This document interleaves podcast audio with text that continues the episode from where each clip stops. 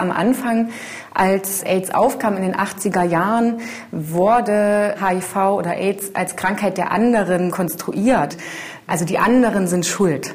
Und dann kommt schnell die Verknüpfung, ah ja, sie sind schuld. Das war also die Strafe für irgendwie abweichendes, normabweichendes Verhalten. Und da HIV eine sexuell übertragbare Infektion ist, stand dann natürlich auch das sexuelle Verhalten im Vordergrund und dann wurde AIDS in den Medien als Lustseuche dargestellt oder als Schwulenkrebs auch bezeichnet und auch als Strafe Gottes. So diese Sodom und Gomorra Ideen kamen da auch auf und das ist ein Stigma, was sich bis heute hält. Lustseuche, Schwulenkrebs, Strafe Gottes. Bis heute werden HIV-Positive diskriminiert. Das sagt Franziska Hartung vom Institut für Zivilgesellschaft. 1000 HIV-Infizierte wurden für ein Projekt online befragt. Schockierend sei gewesen, dass etwa die Hälfte der Befragten angegeben hat, dass Schuldgefühle eine Rolle spielen. Sogar haben 24 Prozent das Gefühl, HIV war die Strafe für ihr Handeln.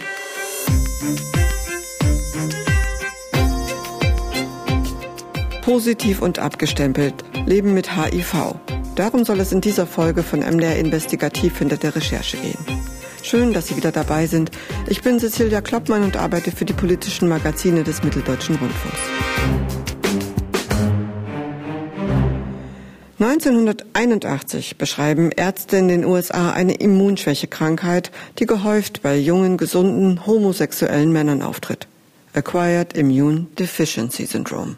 Das erworbene Immundefektsyndrom, kurz AIDS ausgelöst durch das humane Immunschwächevirus HIV. Prominente Opfer sind Queen-Sänger Freddie Mercury, Schauspiellegende Rock Hudson oder die israelische Sängerin Ofra Hasa, die übrigens von ihrem Mann angesteckt wurde. Heute bedeutet HIV kein Todesurteil mehr. Zwar ist die Infektion irreversibel, aber sie kann gut behandelt werden. Der Basketballstar Magic Johnson zum Beispiel lebt seit vielen Jahren mit dem Virus. Ebenso der Schauspieler Charlie Sheen. Doch was, wenn man kein Promi ist, sondern Normalo? Bei mir zu Gast ist diesmal Marie Landes, Autorin des Films Positiv und abgestempelt, Leben mit HIV. Hallo Marie. Hi. Das ist diesmal eine kleine Premiere. Ich freue mich sehr, denn Marie, du bist eine Podcast-Kollegin. Du moderierst mit Kollegen zusammen den Podcast Was bleibt beim MDR. Da kann man also auch gerne mal reinhören und ja, ich freue mich, mal eine Kollegin zu Gast zu haben. Ja, ja, lass uns mal über deinen Film reden. Der heißt Positiv und abgestempelt. War das denn so eine Arbeitshypothese oder sind es die Erfahrungen, die die Menschen gemacht haben, die du getroffen hast für den Film? Mm, Beides, muss ich tatsächlich sagen. Ne? Ich habe mich bereits im vergangenen Jahr damit beschäftigt und der Ansatz war eigentlich eher die Frage, über HIV hört man heutzutage nur noch so wenig. Was haben wir eigentlich hier auch beim MDR in letzter Zeit gemacht? Äh, rausgekommen ist nicht so viel, außer mal kurz zum Welt-AIDS-Tag einen Bericht über beispielsweise eine AIDS-Hilfe. Und dann fing halt die Recherchen an. Ich habe mich mit der AIDS-Hilfe Halle, die auch eine zentrale Rolle in meinem Film spielt, unter anderem mit dem Dennis, der dort vorkommt, getroffen und in dem Gespräch kam das ganz gezielt raus, dass eigentlich das vor allem ein Problem ist und auch ein Problem ist, dass ihnen immer wieder in ihrer Arbeit begegnet mit ihren KlientInnen, wie sie sagen. Und dann hat sich das natürlich nochmal im Film bestätigt durch das, was mir erzählt wurde und ich herausgefunden habe. Gab es mal so wie so einen Anlass, so einen Welt-Aids-Tag und du hast gedacht, was machen wir denn sonst eigentlich so? Oder wie bist du überhaupt so auf dieses Thema gestoßen? Also über kleine andere Berichte, die es in den letzten Jahren immer mal gab, auch auf YouTube von anderen jungen Formaten und da ging es immer aber immer nur so am Rand, okay, wie kann man mit HIV leben? Man nimmt Medikamente und die Leute meinten, uns geht's gut.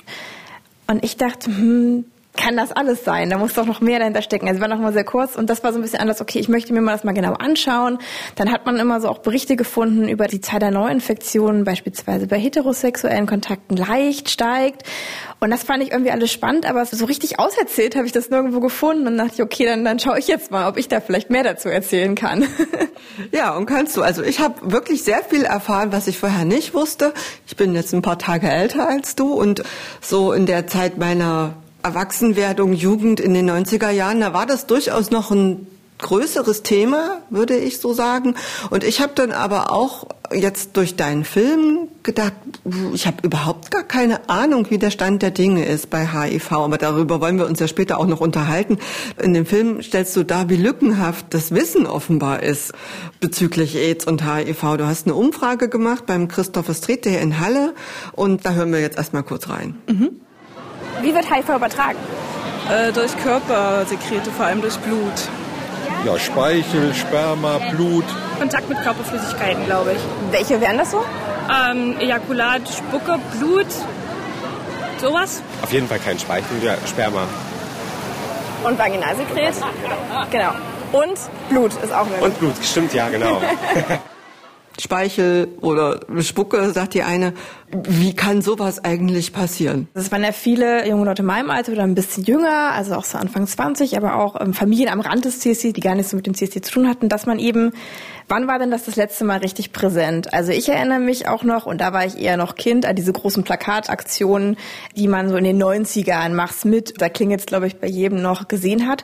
Und dann hört es auch schon auf. Und ich musste auch bei den Recherchen wirklich überlegen, wann ich in der Schule beispielsweise das Thema hatte. Und ich glaube, das ist so ein bisschen der Grund, dass es bei ganz vielen auch so ist, dass man HIV wird vielleicht mal angerissen, aber dann beschäftigen sich ganz viele Menschen nicht damit. Und diese Antwort mit dem Speichelspucke, darüber könnte man, also das hat mich ja erschrocken. Also ich wusste, dass es nicht geht, aber wenn man so ein bisschen sucht, dann gibt es immer so eine Antwort, da müsste man ganz, ganz viele Liter Speichel zu sich nehmen, dann wäre es eventuell doch übertragbar. Und ich habe das Gefühl, dass durch so eine Information so Sachen hängen bleiben bei den Menschen und sich das eingeprägt hat. Hm. Oder es sind einfach so dieses Ding Körperflüssigkeiten, was könnte das jetzt mal alles sein? Spucke wäre eine.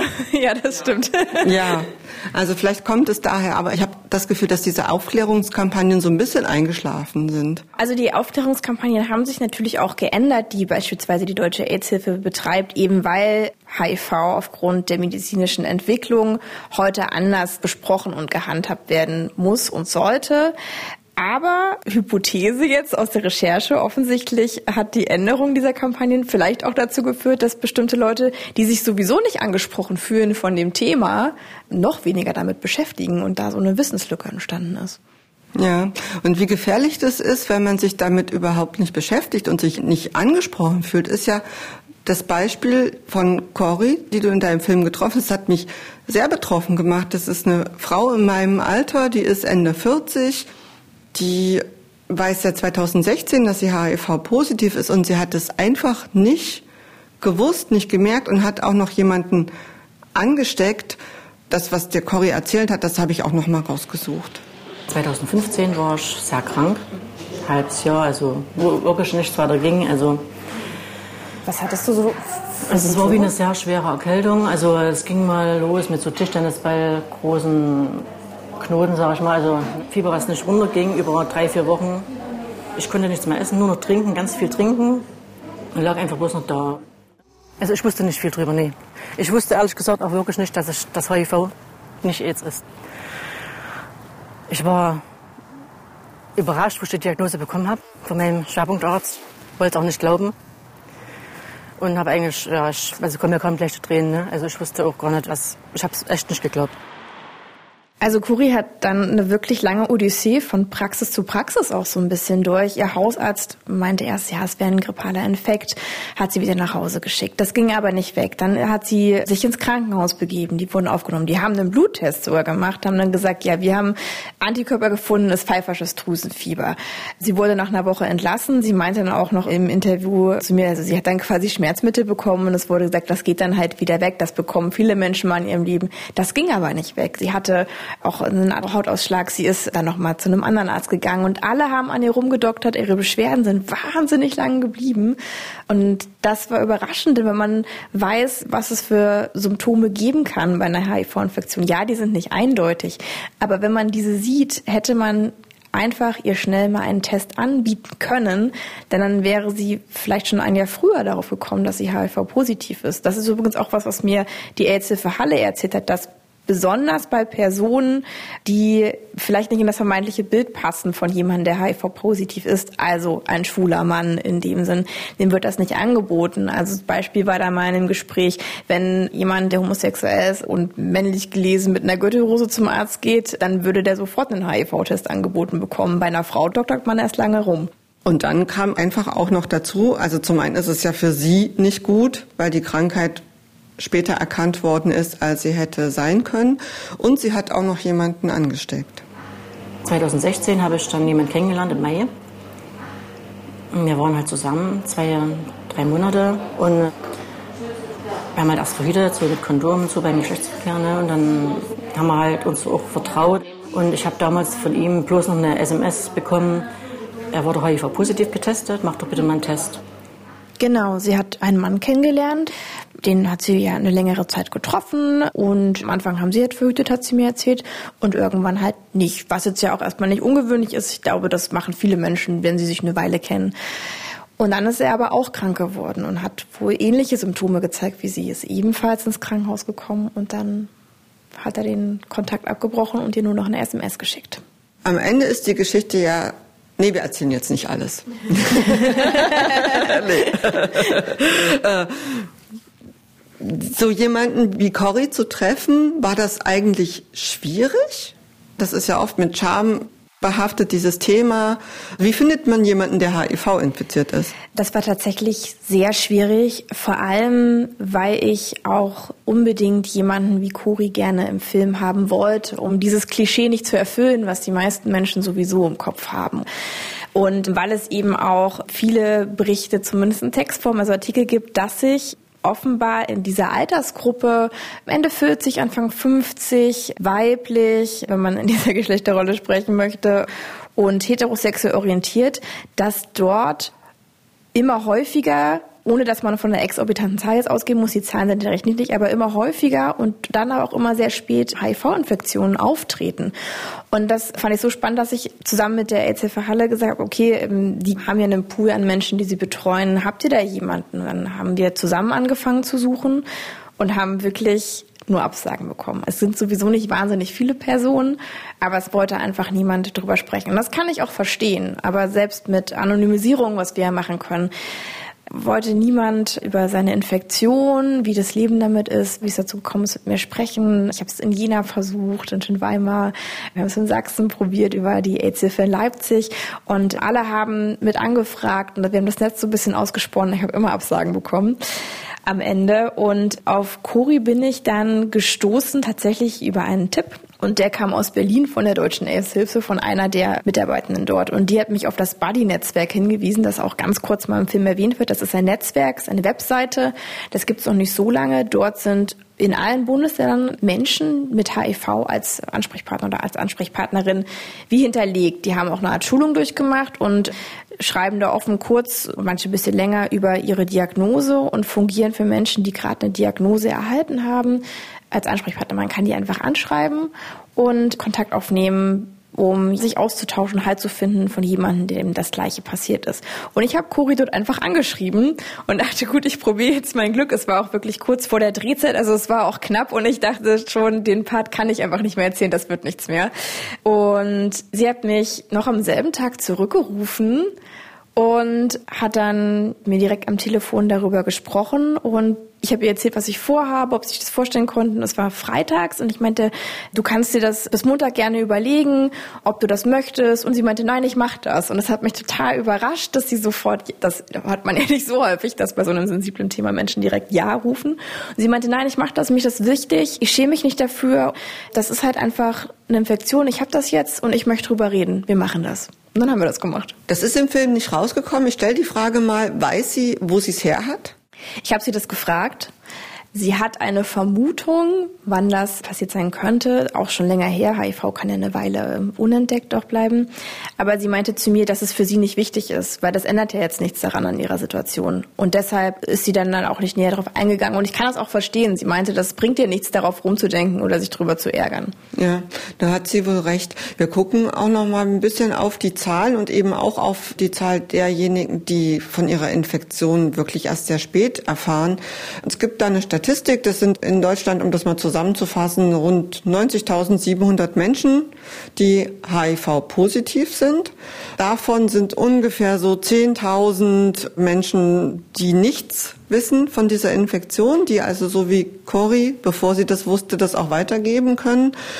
Und, das fand ich auch eine schon krasse Zahl. Allein 2019 haben 1100 Menschen die Diagnose erst bekommen, als sie wirklich richtig krank gewesen sind. Warum das so ist, da habe ich nochmal mit Holger Wicht drüber gesprochen von der Deutschen AIDS-Hilfe. Man geht ja eigentlich davon aus, dass diese Menschen schon eine Weile schwere gesundheitliche Probleme hatten. Haben das die Mediziner gar nicht mehr so auf dem Schirm, dass es auch HIV sein könnte? Das ist tatsächlich ein großes Problem. Viele Menschen erfahren erst von ihrer Infektion, wenn sie schon schwerkrank oder sogar todkrank sind, obwohl das komplett vermeidbar wäre. Das liegt oft daran, dass sie selber nicht auf dem Schirm haben, dass sie ein HIV-Risiko gehabt haben könnten und dann haben sie halt sehr, sehr lange keinen HIV-Test gemacht. Aber Sie haben vollkommen recht. Oft haben diese Menschen schon eine Odyssee durch Arztpraxen und medizinische Einrichtungen hinter sich mit Beschwerden, die auf alles Mögliche hindeuten könnten und keiner kommt so recht dahinter, was ist das Problem und es kommt eben niemand von den Ärztinnen und Ärzten auf die Idee, mal einen HIV-Test zu machen und deswegen wird es dann noch schlimmer und noch gefährlicher, obwohl das eben vermeidbar wäre. Es leben rund 90.700 HIV-Infizierte in Deutschland. Es gab über die letzten Jahre immer einen leichten Anstieg. Ist die Infektion denn so ein bisschen in Vergessenheit geraten? Also das ist so ein bisschen äh, schwierig. Diese Zahlen muss man sehr genau sich anschauen. Diese 90.700 700, von der Sie sprechen, also die Zahl der Menschen, die mit HIV leben, die steigt. Und das ist erstmal eine gute Nachricht. Denn das liegt daran, dass kaum noch Menschen mit HIV sterben.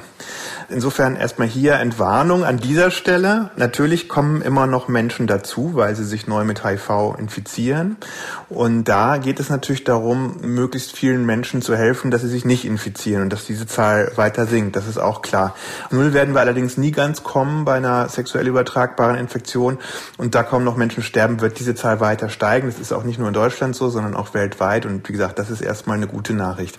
Die Zahl der Neuinfektionen, die ist in den letzten Jahren insgesamt zurückgegangen, mit kleinen Schwankungen.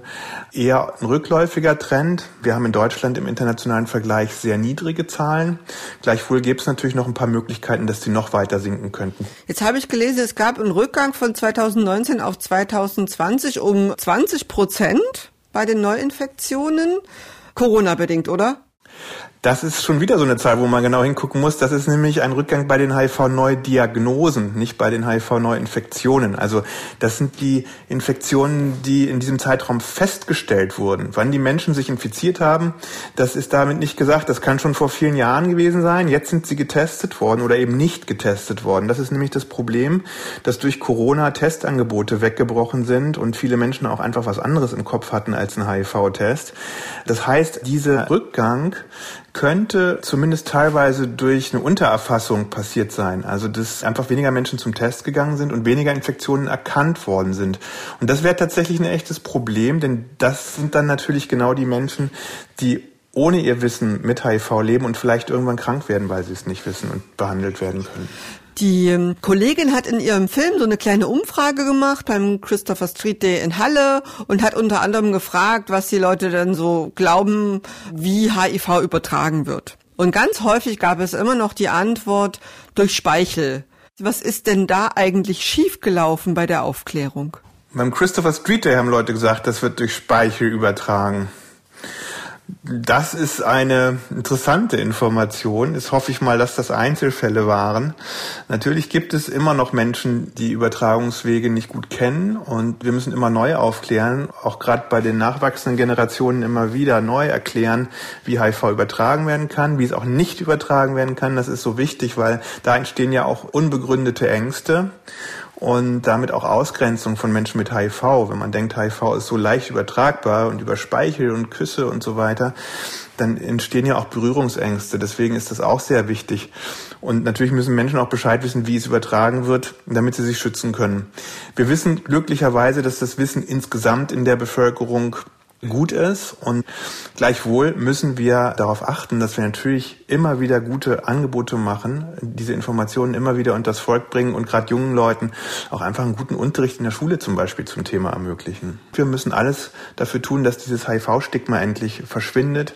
Denn das ist das zweite große Problem. Das Stigma, das mit HIV verbunden ist, schreckt viele Menschen ab davon, auch nur einen Test in Anspruch zu nehmen. Die haben Angst, wenn sie in ihrem Umfeld zu einem HIV-Test gehen und vielleicht sogar positiv sind, dass das die anderen in ihren Lebenszusammenhängen mitbekommen könnten und dass sie dann krasseste Ausgrenzung erfahren. Das heißt, Stigma verhindert tatsächlich Diagnosen, Stigma verhindert Behandlungen und fördert damit übrigens auch weitere Infektionen. Denn wer nicht behandelt ist, behält ja HIV in einer großen Anzahl im Blut und in den Körperflüssigkeiten. Dann ist es weiter übertragbar. Unter Therapie ist HIV nicht mehr übertragbar. Und wie sieht es denn beim Thema Impfen aus? Wir haben ja jetzt gesehen durch Corona, wie schnell ein Impfstoff entwickelt werden kann.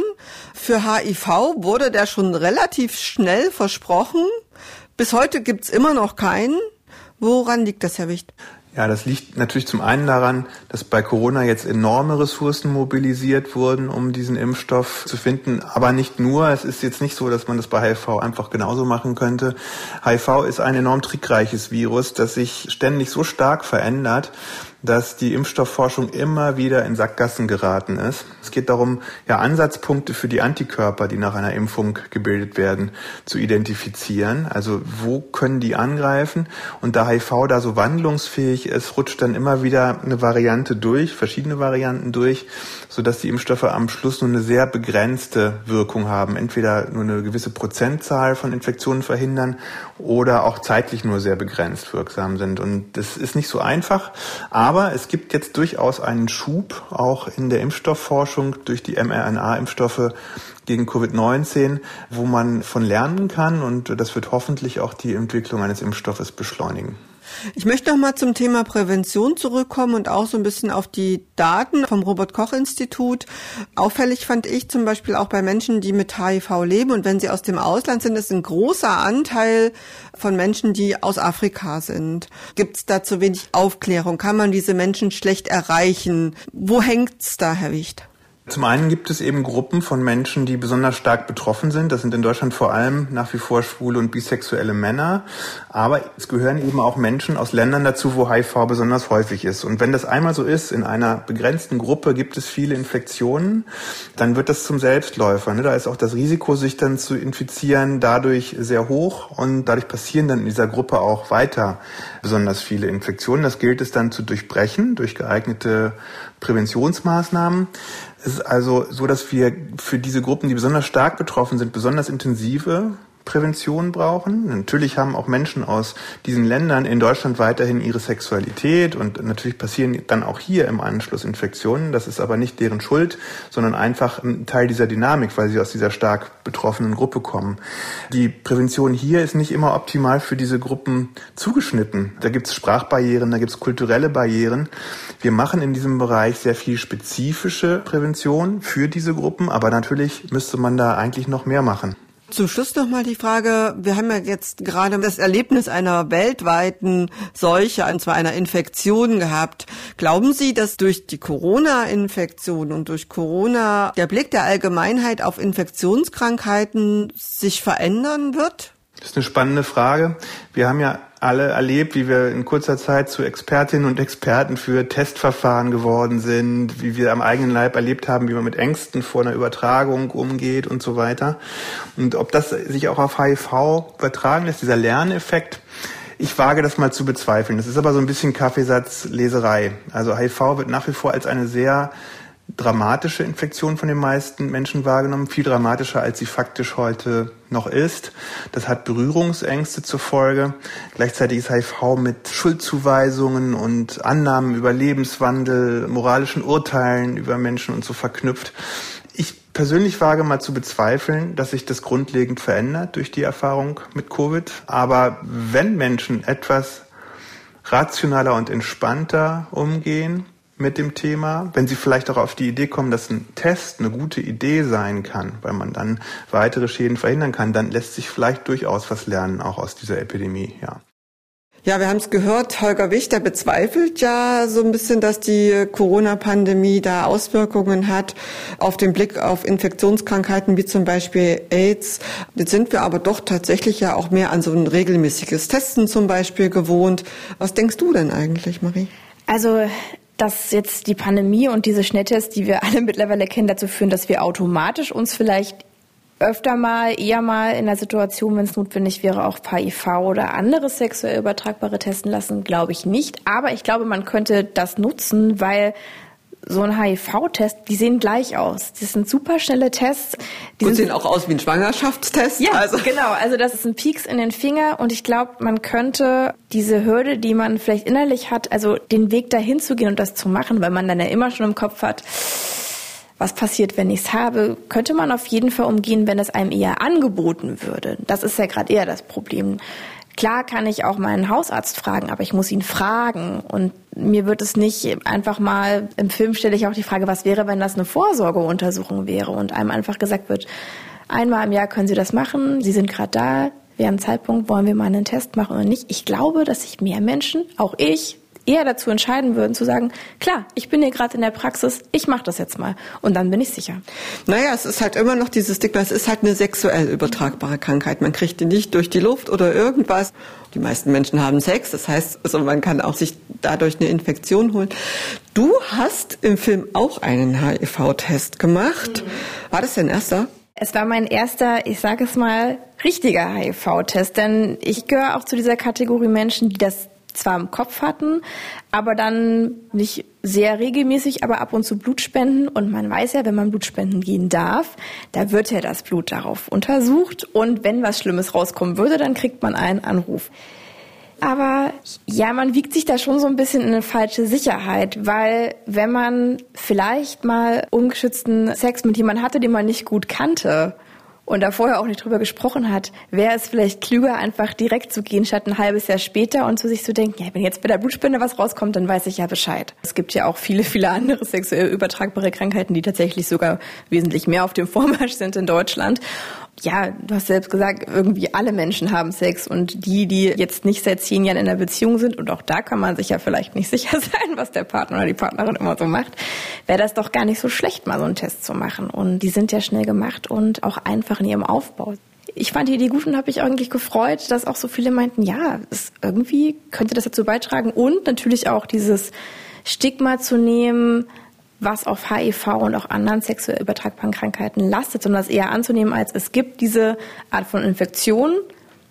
Man kann die therapieren, nicht alles ist heilbar, aber es ist zumindest in einem Land wie Deutschland auch kein Weltuntergang. Man kann damit leben. Man kann damit leben, man kann gut eingestellt sein mit den Medikamenten und man kann sogar, und das habe ich zum Beispiel vorher nicht gewusst und erst durch deinen Film erfahren, wenn man medikamentös so eingestellt ist, dass die Viruslast im Körper so weit unten ist, kann man sogar ungeschützten Sex haben. Das war mir überhaupt nicht bewusst. Mir ganz am Anfang der Recherchen so auch nicht. Also ich wusste, dass das nicht mehr übertragbar ist, das Virus, aber ich habe diesen Link dahin zu, dass man sich dann auch ja nicht mehr mit Kondom schützen müsste. Sollte man vielleicht trotzdem tun, wenn man das äh, wegen anderer Sachen. Aber gut, wenn man jetzt zum Beispiel tatsächlich in einer festen Beziehung ja. ist und dann weiß, der Partner ist da regelmäßig unter Kontrolle und so weiter.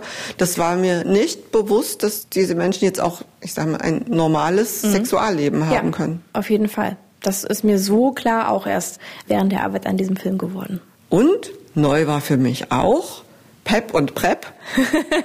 also das sind Medikamente, die präventiv schützen können. Wenn man zum Beispiel zur Risikogruppe gehört. Genau, im Nachhinein. Also das eine PrEP im Vorhinein, präventiv. Das können aber nicht alle Menschen nehmen. Also sehr vorsichtigen Menschen wird das nicht einfach so verschrieben. Das ist eher für Personen, die entweder jemanden als Partner oder Partnerin haben, der HIV-positiv ist oder die beispielsweise sehr oft wechselnde SexpartnerInnen haben. Die können zu einem Arzt gehen und nach einem Gespräch sich das verschreiben lassen. Ist auch sogar mittlerweile sehr günstig, kostet 30 Euro im Monat und wird von den Krankenkassen übernommen, um eben auch zu garantieren, dass alle Menschen sich das leisten können, die potenziell ja einer Risikogruppe auch angehören und das benötigen. Und PEP ist ein Medikament, was, wenn es einen Risikokontakt gab, im Nachhinein noch verschrieben werden kann. Und dann nimmt man das für gut einen Monat, ist relativ teuer. Mir wurde gesagt von dem Dr. Ackermann, der auch im Film vorkommt, 3000 Euro kostet das. Das nimmt man, falls ein Kontakt zustande gekommen ist, quasi im Nachhinein ein, um zu verhindern, dass sich das HIV-Virus, wenn es denn so gewesen ist, im Körper ausbreitet. Lass uns nochmal auf das Thema Diskriminierung und Scham kommen. Was ja der Fall ist, dass Menschen, die eine ansteckende Krankheit haben, also zum Beispiel auch HIV-positiv sind, aber auch zum Beispiel Hepatitis haben, da gibt es in den Polizeiakten ein Kürzel, das heißt ANST, also so wie ansteckend. Und da gibt es natürlich seitens der Betroffenen, die meinen, das ist diskriminierend. Andererseits könnte man natürlich auch sagen, da geht es ja auch um den Schutz zum Beispiel von Polizistinnen und Polizisten im Einsatz oder auch medizinischem Personal. Braucht man das Kürzel oder braucht man das nicht? Aus allem, was man aus dem Film erfährt und wenn man sich mit dem medizinischen Stand auseinandersetzt, würde ich sagen, ist die Argumentation, auf die sich die Innenministerien berufen, nicht ganz tragbar. Also die Innenministerien sagen ja, wir wollen damit unsere Beamtinnen und Beamten schützen und das ist total nachvollziehbar. Wenn man aber weiß, dass die meisten Menschen mit HIV in Therapie sind und wir gehört haben, das Virus ist nicht mehr übertragbar und man dann noch die Wege bedenkt, wann überhaupt dieses Virus übertragbar ist und das kann man auch auf der Seite des RKI nachlesen. Es wird da argumentiert, beispielsweise bei einer Festnahme, wenn es dann ja zu einer körperlichen Auseinandersetzung kommt. Auf der Seite des RKI kann man auch noch nachlesen, dass wenn das kontaminierte Körperflüssigkeit auf intakte Haut kommt, auch dann kann dieses Virus nicht übertragen werden. Also da müssten schon sehr viele Dinge zusammenkommen, wann überhaupt sich Polizistinnen und Polizisten im Diensteinsatz bei jemanden infizieren können. Und aus der Perspektive heraus ist es auf jeden Fall zu hinterfragen, ob dieses Kürzel wirklich noch notwendig ist. Und die nächste Frage ist ja auch, es sind ja eigentlich diejenigen gefährlich, die die Diagnose nicht haben. Richtig. Und von denen weiß niemand und die sind auch nicht in so einer Datenbank vermerkt, wie auch, ja, wie reagiert denn da die Polizei darauf? Richtig. Wir kommen zum Schluss. Jetzt, nachdem du dich so lange mit dem Thema beschäftigt hast, wenn du jetzt jemanden kennenlernen würdest und er würde dir sagen, ich bin HIV-positiv, würdest du heute anders mit dem umgehen als noch vor dem Film? Hm, ich glaube nicht, weil ich eigentlich denke, dass ich vorher auch keine Berührungsängste oder irgendetwas hatte. Ich nur jetzt einfach selbst auch persönlich noch viel besser informiert bin. Ich würde mir vielleicht noch interessierte Nachfragen verkneifen, weil ich es jetzt weiß. Aber ich würde der Person nicht anders begegnen, weil in erster Linie wäre sie ja ganz normaler Mensch, so wie ich auch. Und sie kriegt nur ein Virus in sich, der in mir ist. Mhm. Also ich glaube auch nicht, dass ich größere Berührungsängste hatte, bevor ich deinen Film gesehen habe. Aber ich fühle mich auf jeden Fall besser informiert über die Krankheit. Und deshalb vielen Dank für diesen Film, Marie, und vielen Dank für dieses Gespräch. Ja, danke. Ich hoffe, es gucken ihn noch viele. das hoffe ich auch. Film Positiv und abgestempelt Leben mit HIV können Sie auf dem YouTube-Channel von MDR Investigativ sehen. Und auch in der ARD-Mediathek ist der Film zu finden. Diesen Podcast MDR Investigativ hinter der Recherche gibt es alle zwei Wochen immer freitags neu. Zu finden ist er auf allen gängigen Podcast-Portalen und auch bei YouTube. Wir freuen uns, wenn Sie uns abonnieren und wir freuen uns auch über Anregungen und Feedback zu unseren Gesprächen. In zwei Wochen, am 22. Oktober, ist dann hier wieder meine Kollegin Esther Stephan zu hören. Wir hören uns dann, so Sie mögen, in vier Wochen wieder. Bis dahin und machen Sie es gut.